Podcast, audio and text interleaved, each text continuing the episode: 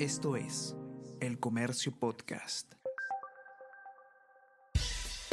Buenos días, mi nombre es Soine Díaz, periodista del Comercio, y estas son las cinco noticias más importantes de hoy. Miércoles 31 de mayo.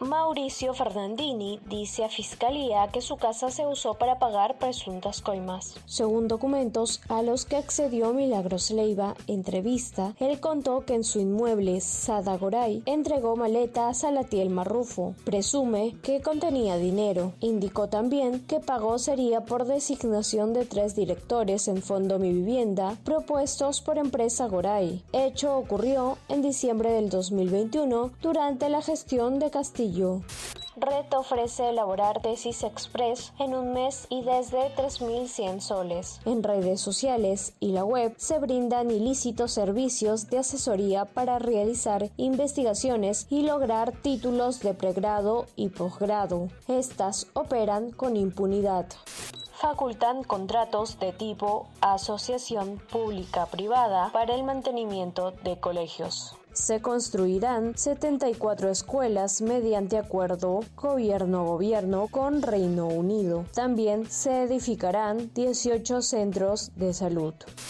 La Padula impulsa al Cagliari en su ruta de ascenso a la Serie A. El peruano marcó de penal en la ida de las semifinales por el ascenso. Revancha es el sábado. Acumula 24 goles, casi la mitad de tantos que los de todo su equipo en esta temporada.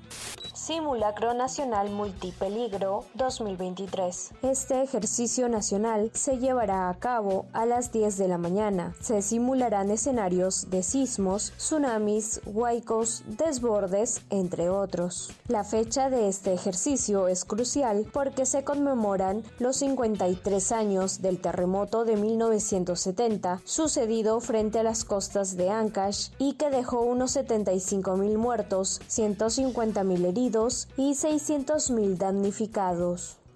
Esto es El Comercio Podcast.